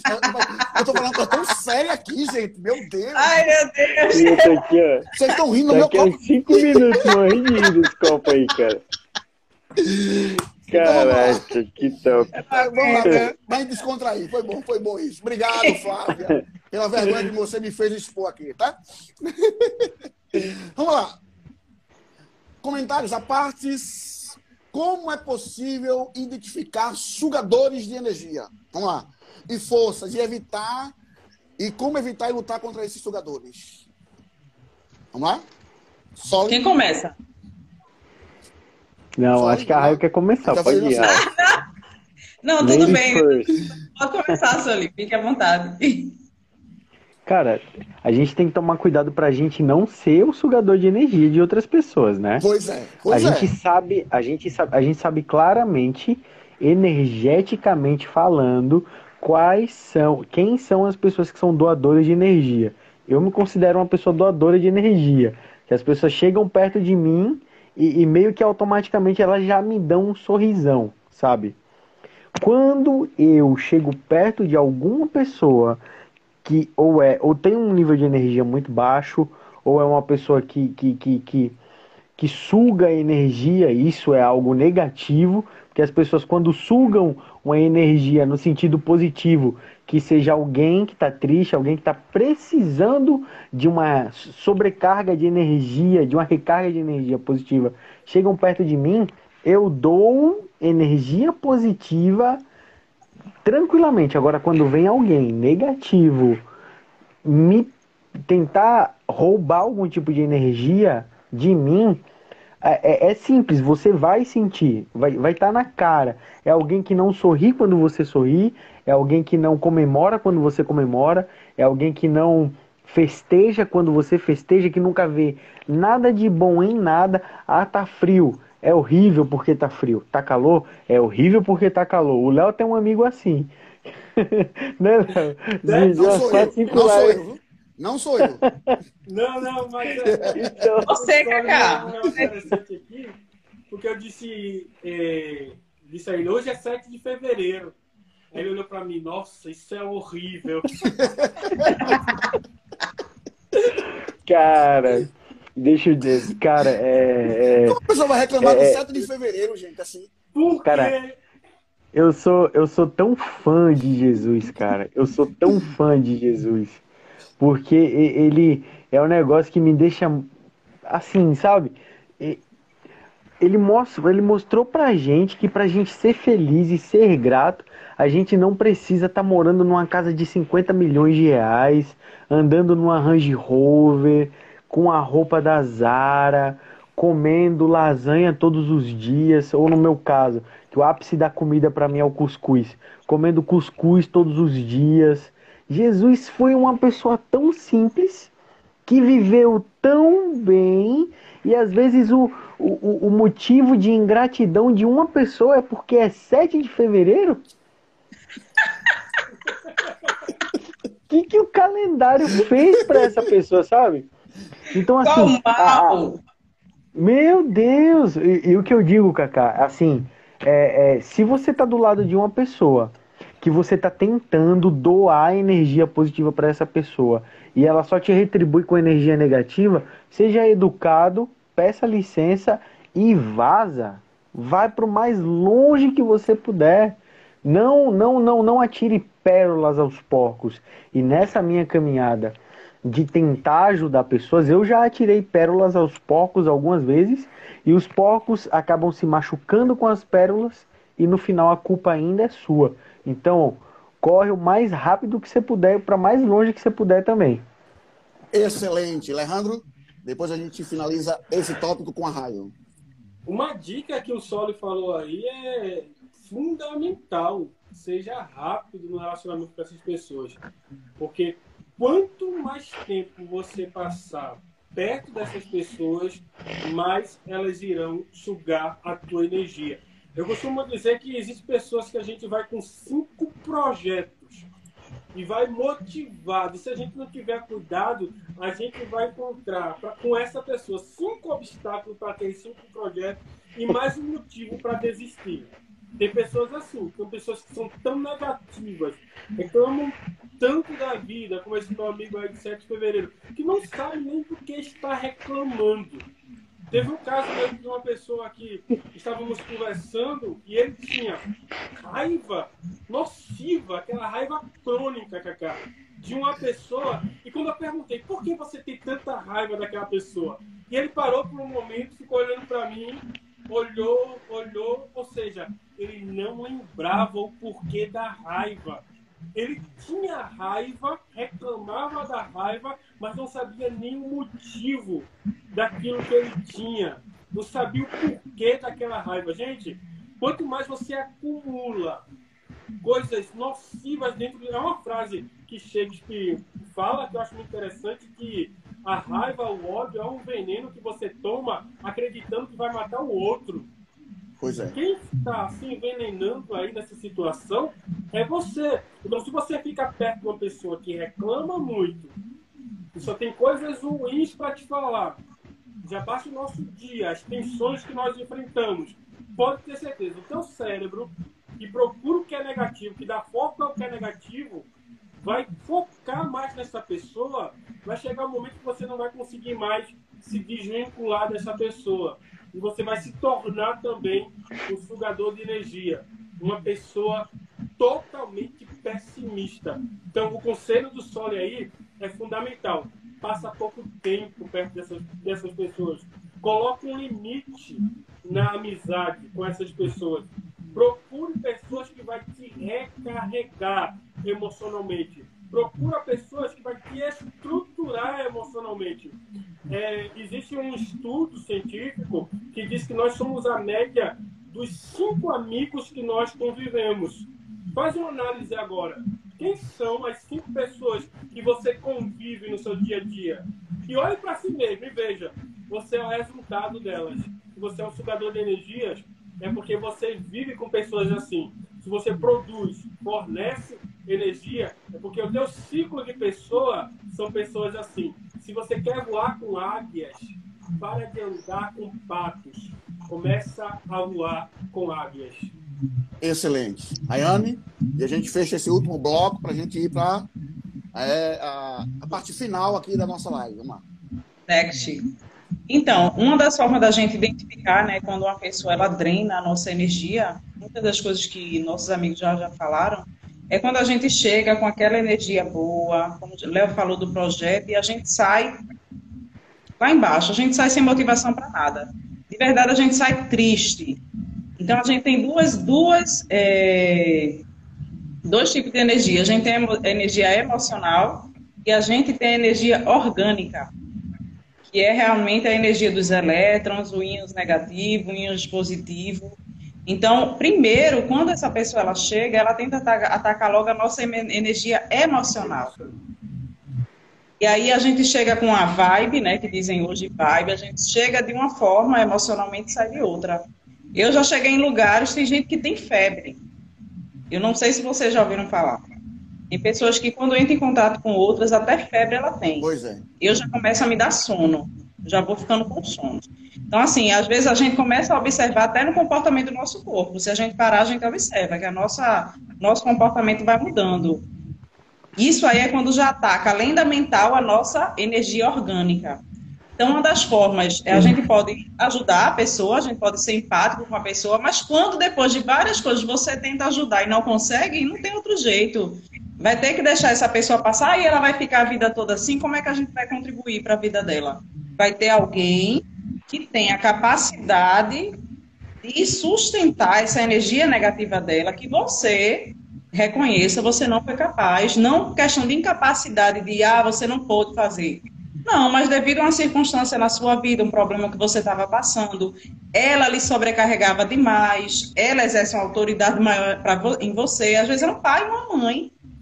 E aí você não é capaz, você não consegue lidar com isso você vai se afastar do pai da mãe, é um negócio bem complicado, né? Mas aí você tenta, de certa forma, manter o equilíbrio, que outra pessoa vai chegar e vai conseguir sustentar essa energia negativa dela e vai conseguir ajudá-la da melhor forma. O primeiro passo é a gente identificar nela que ela suga a nossa energia, é identificar a nossa forma de comportamento, o que a gente pode fazer por ela, e se não conseguir, pega o beco. Passa Deixa- a vez. Deixa eu pegar uma- um gancho Renato, Só, Oi. só, só um exemplo aí. Procure amigos como eu encontrei. Porque assim, eu estava caminhando 3K, 3 quilômetros. Eu fui caminhar um dia com o Kaká, eu dobrei a meta, gente. Passei para 6 quilômetros. Procure amigos assim, tá legal? É, daqui a pouco a gente faz 10, se Deus quiser. Deixa, deixa, deixa, deixa eu aproveitar. Eu já faço seis, tá? Já vem pra É, você. a, Rani me humilhou, fez 15. Você é um atleta, Raio. Você é um atleta. É, é, a tá Raio todos que passa. os dias. O, o Arlan, meu amigo, ele fez 15 e ainda mandou pra mim. Toma aí 15. Olha! É, fazer o quê, né? Desafio, né? Botei como desafio. Vamos embora. Você tem que ter Só amizade que- assim. Só um É gancho rapidinho. Quando eu falo pra, pra, pra sair fora, pra ir embora, é porque uma pessoa que reclama muito, uma pessoa que é negativa, ela é viciada em uma química neurohormonal. É um vício. vício. É um E vício. como, exato, e como que se cura um vício? Pela abstinência. Então, para ser bem, bem, bem simples, quando uma pessoa reclama para você, ela quer o feedback daquela reclamação. É aquela pessoa que chega para você e fala: "O governo tá ruim, né?" E você fala para ela: "É, o governo tá ruim." E ela reclama de novo, e você reclama de novo, e ela reclama de novo, e você reclama de novo. Agora, se essa pessoa chegar para você e falar assim: "O governo tá ruim", e você responder para ela com a química antagônica, ou seja, se você responder para ela falar com governo ou sem governo, tem gente ganhando dinheiro hoje? E por que, que você não está ganhando dinheiro hoje? Se tem gente ganhando dinheiro hoje, resultado. não entendi, não entendi, Raia. Responsabiliza ela pelos resultados. Exatamente, exatamente. Agora, se você. Exato, se você não conseguir jogar luz na mente dessa pessoa, você tem que se afastar, porque você se afastando, ela não vai ter a química daquilo. Imagina, quando as pessoas fumam ou bebem, aquele, aquele tabagismo, no caso do cigarro, ou vício no álcool, no caso das bebidas, é o retorno daquela ação que elas têm. Então, quando a gente nega o retorno daquilo, a gente está ajudando essa pessoa a se curar de um vício. Excelente. Deixa eu ler os comentários aqui. Vamos lá. É muito bom. Temos que nos blindar em relação a essas pessoas. Excelente. A Joselene, eu me afastei de gente assim. Perfeito, é isso aí. É, e pessoas assim não aceitam ser contrariadas. Pois é. Exatamente, exatamente. A Anne É porque ela não quer o contrário, ela quer o, o a favor, né? Pois é. Ô, ô, Deixa eu fazer um. Tony, Deixa... Você, você já presenciou duas pessoas que são assim conversando, é uma Já. competindo quem é pior que a outra. É uma Cara, tragédia pior que a outra. eu uma doença, a outra fala, não, eu tenho uma úlcera. Ou seja, é uma Exato. competição para ver Já é presenciei. pior do que a Eu outra. posso fa- é, é isso que você falou é Misericórdia, eu vou sair daqui, importantíssimo, Léo. graças a Deus, não tenho o que dizer, não vou perder essa briga. Léo, eu vou. Sensacional. E eu vou te dizer, cara, tem pessoas hoje. Há, há um tempo atrás eu vi. Tinha, tinha uma pessoa que estava no hospital e, e eu fiquei para falar. Eu falei, cara, isso que está acontecendo na sua vida é um vício emocional que está levando tanto você como os seus para um hospital, porque a atenção talvez que você não teve na sua infância, você tem hoje por, por postar um stories dizendo com, com um negocinho da veia do sangue no braço ou com um exame de, de alguma coisa, aí vem aquela chuva de atenção no seu WhatsApp. Vem aquela. Aí você ganha, ganha subsídio para entrar numa discussão com outras pessoas e falar: eu fiquei internado durante tantos dias, eu fiquei doente, eu tive Pois é. dengue, eu tive isso, eu tive aquilo, eu tive aquilo outro. Muitas vezes essas pessoas atraem isso porque na verdade o que elas querem é atenção. Atenção. Você entende? O vício é terrível, cara. Perfeito. Eu não sei se a Anne ainda está aqui, mas deixa eu fazer um merchan, né? Aí tem que ganhar uma futura parceria, né? Anne, trufas e doces. Assim, gente, segue ela. O Instagram dela tá aí, Anne, underline, trufas e doces. Você não se arrepende não, viu? Você não se arrepende. Eu provei e digo a vocês, é sensacional. Deixa eu fazer um merchan aqui, né, gente? Também, né? então, gente, assim. Adoçando é, suas emoções. Anne Trufas e Olha! Olha, olha. Um merchan pra você. Adoçando, como foi? Suas emoções. Olha a parte de impacto dele. Justamente, justamente. Então, gente, assim, ainda é, só trazendo uma alusão, eu gosto muito também de relacionar algumas perguntas a algumas imagens, né? E aí, é, assistindo o filme de Harry Potter, o terceiro filme, Prisioneiro de Azkaban, tem, tem um, uma criatura chamada Dementador. E esse tipo de criatura, ele vai até as pessoas, né? Ele vai até as pessoas e sugam toda a energia dela. Então, as pessoas que são sugadas por esses dementadores no filme, elas vão perdendo a alegria, a esperança, a paz e vai definhando. Até que, para que ela possa ser de fato expulsa ou ir embora, tem que vir uma sobrecarga de energias positivas. Então, lembranças boas para que ela possa ser combatida. Então, quando vocês falam dessa questão de pessoas assim, a gente começa a refletir que, de fato, de fato, tem muitas pessoas, sabe, dessas características. Muitas, olha, vou mandar trufas de brinde. Opa! Eita! Glória! Não é, é isso aí. Então, é, gente, a gente está finalizando essa live. Tá, tá sendo muito bacana, mas eu não posso terminar ela sem antes é, fazer com que os meus debatedores, os meus convidados, possam entregar a vocês ferramentas para vocês lutarem, para vocês utilizarem, para vocês vender, é, vencerem os medos, sabe, superar as crises, ajudar nesse momento de dificuldade e vocês poderem viver e sobreviver durante esse período de crise que estamos vivenciando. Tá certo? Então, eu vou começar com a Rayane, depois com o Leandro, e a gente finaliza com o Sole sobre é, as ferramentas que vão poder te auxiliar e te ajudar nesse período de crise para que você possa, sabe, utilizar no seu dia a dia e superar o medo, a, a, a, a, ansiedade, superar as dificuldades, porque eu sei que essas ferramentas que eles vão passar para vocês agora vai te ajudar e muito. Vamos lá. Então, Cacá, eu só queria só voltar um pouquinho lá naquela história da, da pergunta que você fez sobre energia ainda, certo. porque era uma coisa que eu citar, esqueci, que a gente vai conseguir identificar tudo, toda a questão e se afastar, mas se isolar no mundo, não vamos. Nos isolarmos no mundo, exato, não, não conseguimos de forma Então, assim, o que fazer, então, quando a gente se expõe e a pessoa acaba drenando toda a nossa energia? Aí tem um, um, uma coisa que é muito simples, que era muito utilizada antigamente. É claro que nem todas as situações hoje, devido à pandemia, a gente vai poder fazer, mas colocar o pé no chão. A gente andar descalço na grama, na areia do mar. Ali a gente está colocando, liberando, tem estudos que comprovam isso, liberando os radicais livres e, uhum. e pegando os íons. O mar tem muito sódio, tem muitos minerais. Então a gente acaba puxando toda essa energia para o nosso corpo. Então, se sentiu, se sentiu drenado, vamos nos expor um pouco ao solo, ao mar e à paisagem. Volte de novo para a gente. Então, é uma forma prática é uma forma prática da gente lidar com isso. Sobre a questão de ferramenta, a gente trouxe a procrastinação, a gestão também de tempo, uma coisa que a gente falou aqui muito por cima, mas a gente pode usar a tríade do tempo, a gente pode usar a ferramenta 5W2H, que eu acho que fica difícil da gente falar em pouco tempo.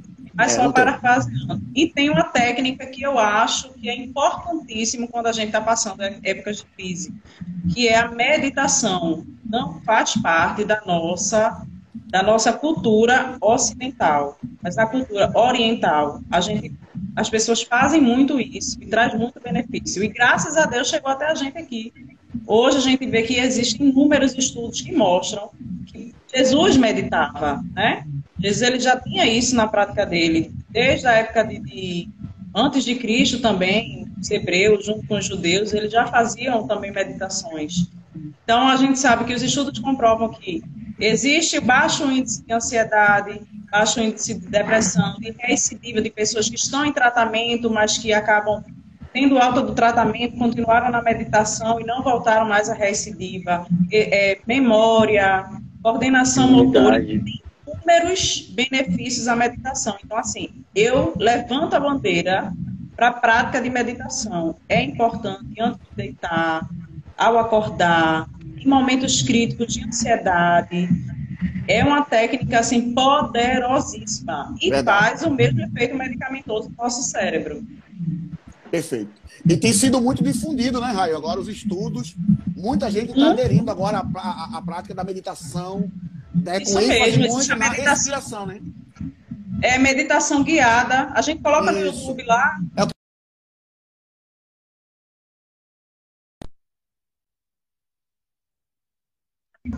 É, muita gente que quando eu falo sobre a meditação, ah, mas eu não tenho paciência, ah, mas eu não consigo. Não significa que você não vá pensar em outras coisas nas suas preocupações na meditação. Mas aquele momento que você está no seu momento presente já traz benefícios ao teu cérebro.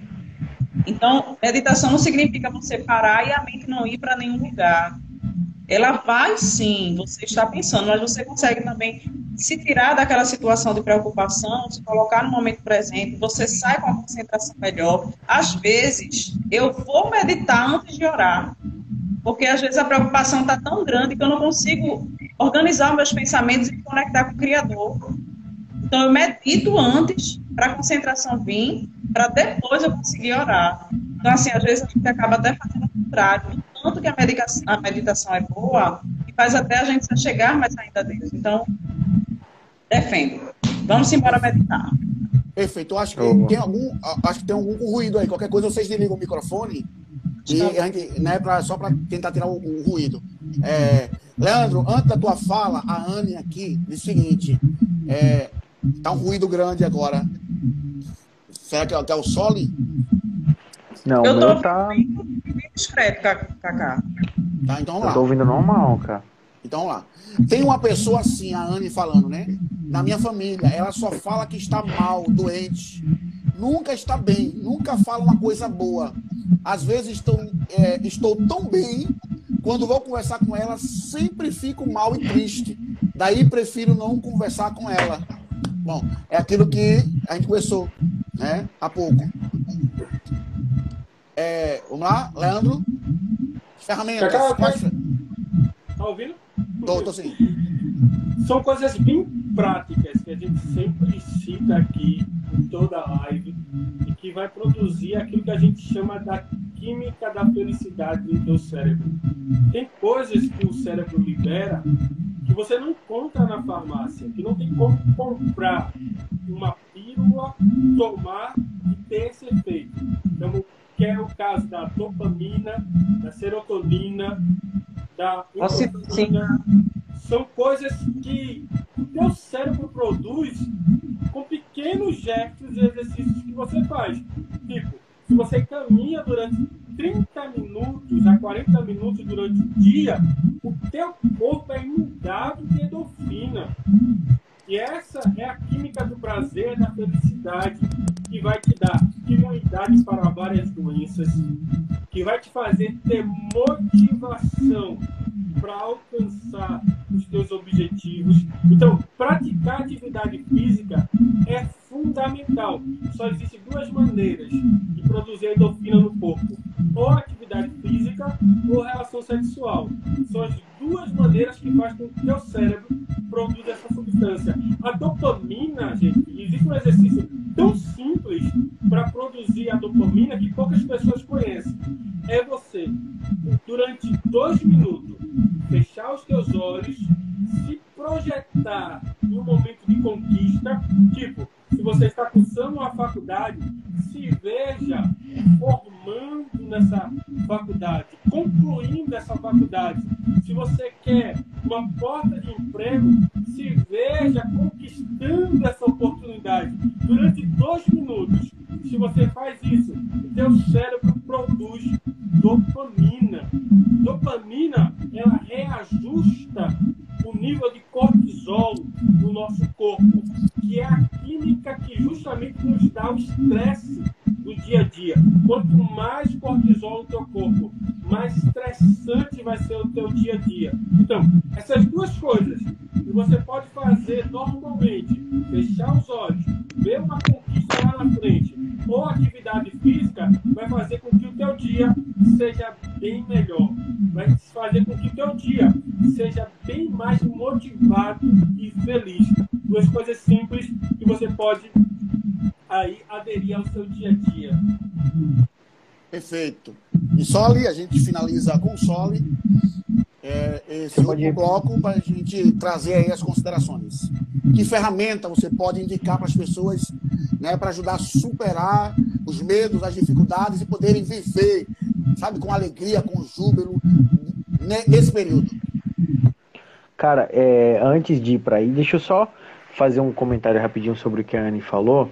Às vezes a gente consegue sim não conversar com essa pessoa, mas e em casos em que essa pessoa mora com a gente, na mesma casa, que a gente é obrigado a dividir, às vezes, a casa com essa pessoa, o que, que a gente faz? É, a, a, a, a Bíblia fala que há trevas pela ausência da luz.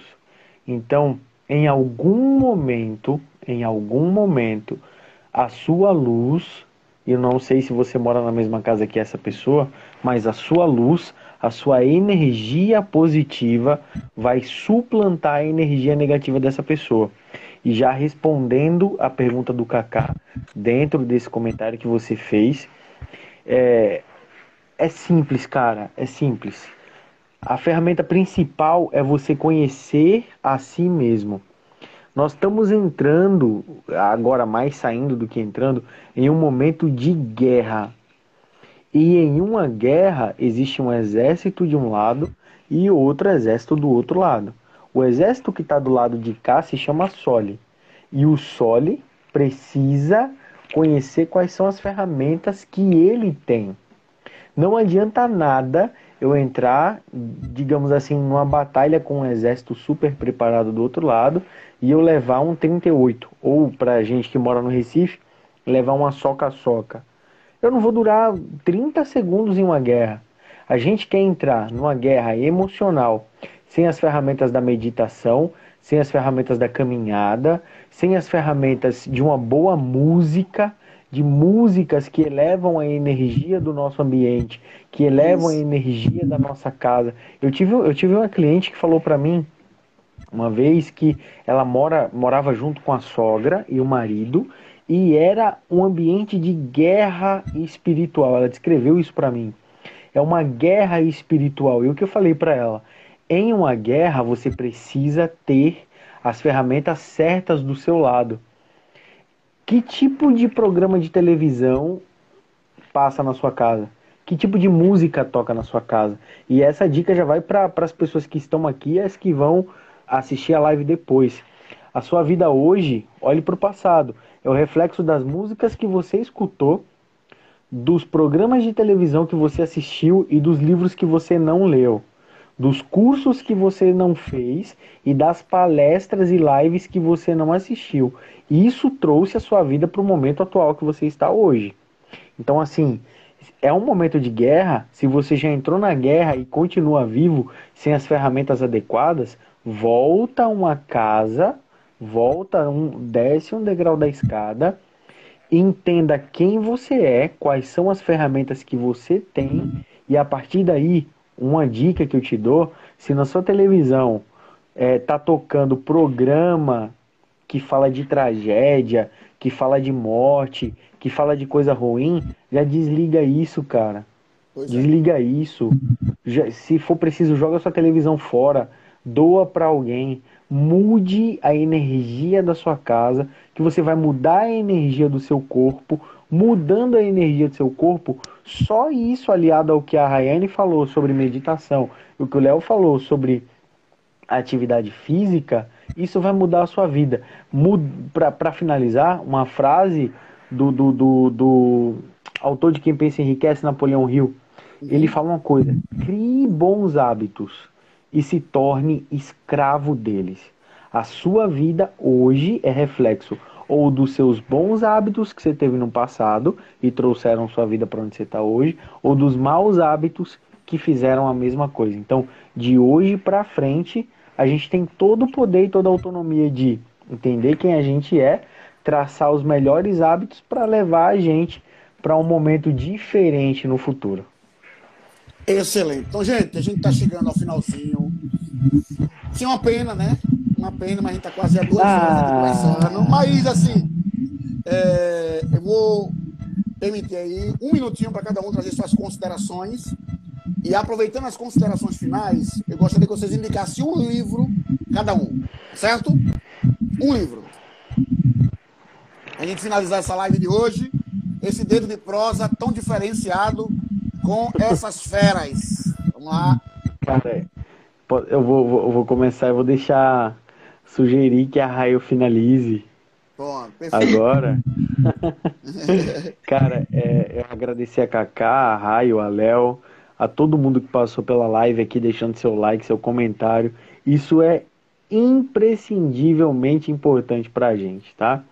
Porque essa mensagem pode através do seu like, do seu compartilhar, ter chegado a alguém que estava precisando ouvir o que foi falado aqui hoje, tá? É, meu muito obrigado a vocês mais uma vez. Dizer que eu estou à disposição, Kaká, na hora que você precisar, Léo, Raio, para a gente salvar gente. O que, é, o que, a gente está fazendo, o que a gente está fazendo aqui hoje é, é dando a nossa contribuição para salvar a gente.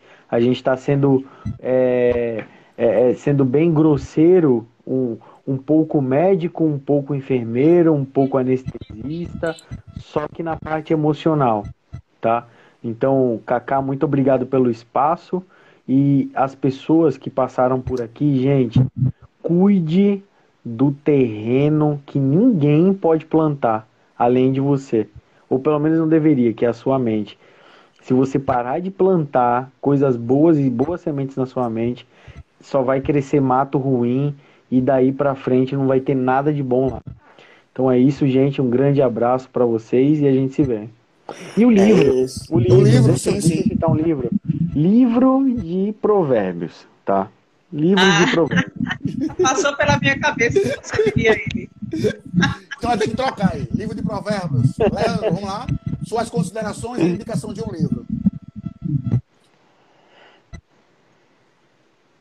Tá mudo, tá mudo, Leandro. Ativa aí o. vou ativar aqui. Eu acho que é o do Soli. Os fones de ouvido, Soli. Deixa eu tirar aqui. Quero agradecer a oportunidade aí, Cacá, de participar desse dedo de prosa aqui. Incrível, foi muito bom compartilhar aí conhecimento com a Raio, com o Soli, essas férias aí, que tem muito para nos ensinar. E você, sempre fantástico aí na direção desse, com certeza, programa espetacular. Cacá, só um, um adendo a, uma coisa que você falou sobre a pandemia está nos tornando mais humanos. Existe uma frase de Freud que é muito forte.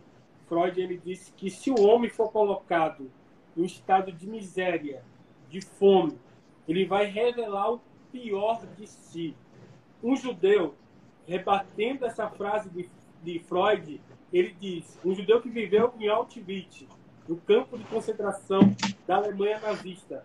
Ele disse: Freud, em seu escritório, bem acomodado, ele disse que o homem passando extrema fome, extrema miséria, ele seria revelado pior de si. Eu, no campo de concentração, presenciei pessoas em extrema fome, extrema miséria, dividindo seu pão com o próximo dividindo a sua sopa com o próximo que tinha mais fome. A pandemia, a crise, ela apenas revela quem de fato somos. Se hoje temos mais empatia pelo próximo, amamos mais, caridoso, é porque revela quem de fato somos. Então, esse é o adendo que eu quero fazer aqui, enquanto existem pessoas que estão aproveitando a pandemia para enriquecer mais de forma gananciosa e corruptível. Existem pessoas que estão lutando com o seu pouco para poder ajudar o próximo.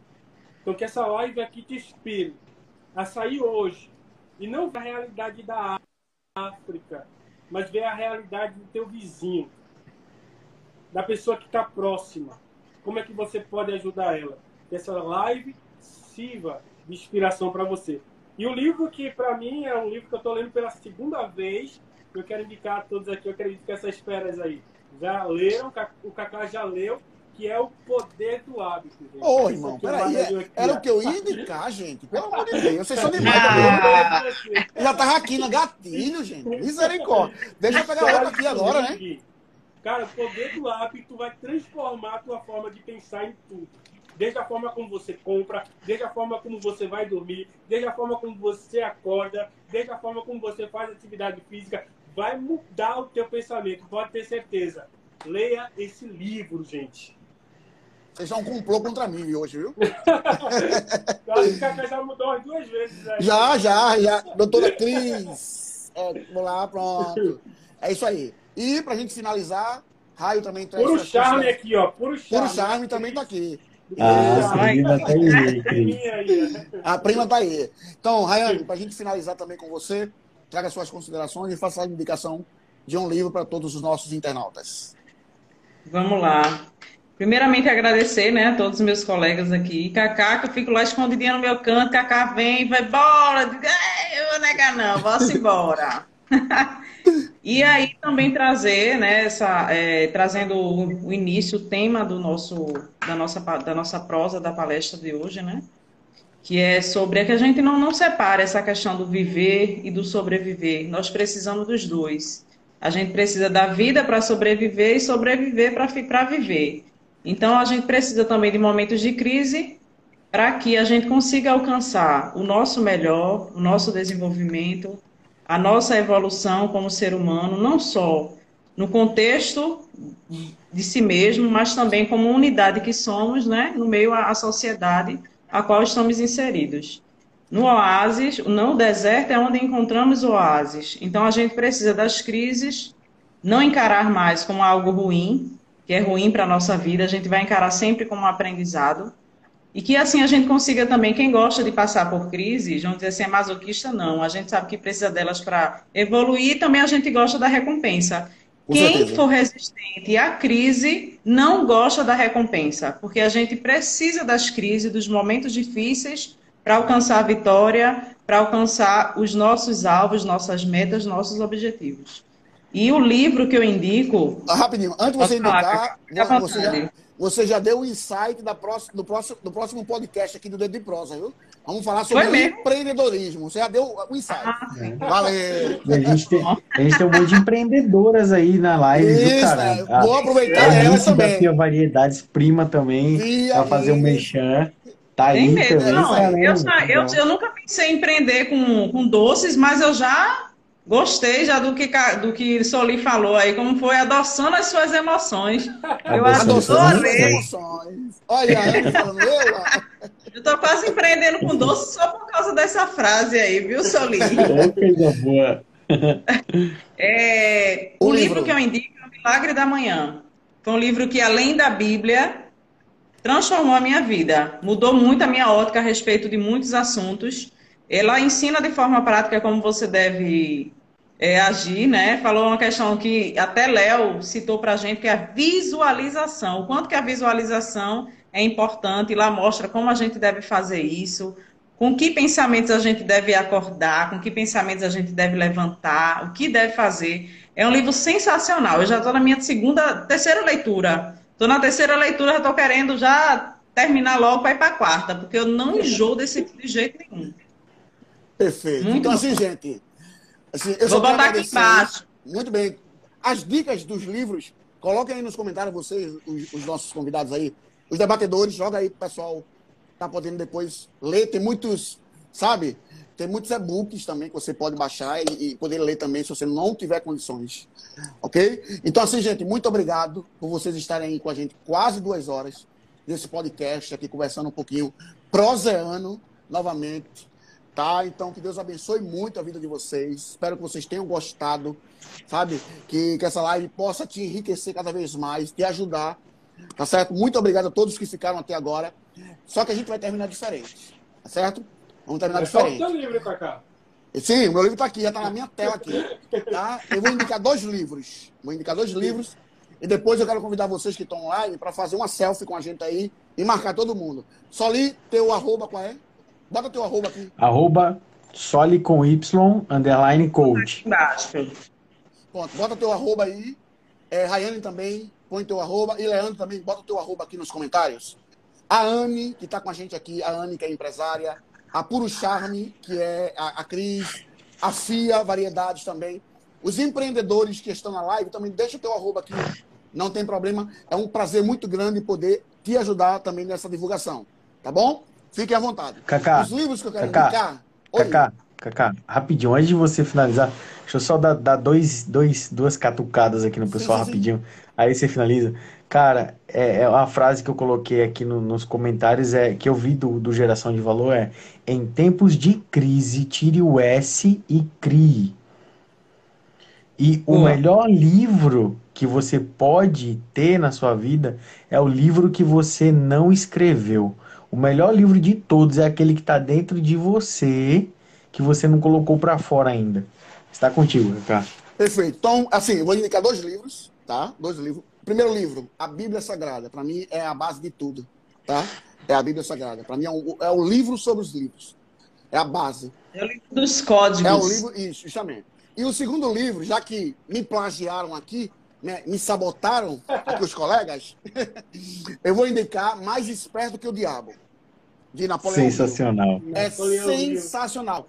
O audiobook Muito desse bom. livro está no meu canal no YouTube, Carlos Alves Oficial. Você pode ouvir todo o livro no conforto do teu lar. Então vai lá no meu canal, Carlos Alves Oficial, e vai estar lá o audiobook desse livro, Mais Esperto que o Diabo. Cara, é Boa. sensacional. É sensacional. Eu pensei que era uma coisa e é totalmente outra, sabe? É porque o título é muito forte, né? Então vale a pena, eu não vou dar spoiler. Certo? Então, gente, muito obrigado. Eu vou colocar uma musiquinha aqui pra gente terminar com música. E você faz um print aí e marca a gente. Valeu? Deixa eu ver aí se dá pra ouvir.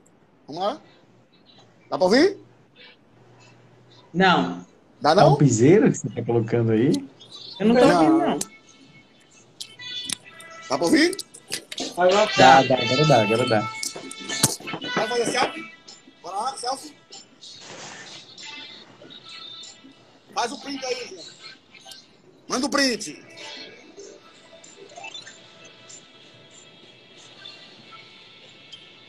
Foi? Foi, manda para mim quem isso fez aí, o print, por favor. Valeu. Marca a gente, muito obrigado. Deus abençoe. Para quem acompanha a gente aqui, Tatsuma na Escola Dominical, sábado temos EBD em debates, ao vivo aqui também, com três férias que já está acompanhando a gente EBD em debate. Para semana, temos podcast do Dedo de Prosa com o Cacá, mais uma vez. Deus abençoe a todos. E até mais. Cheiro. Valeu. Valeu, tchau, Valeu. tchau.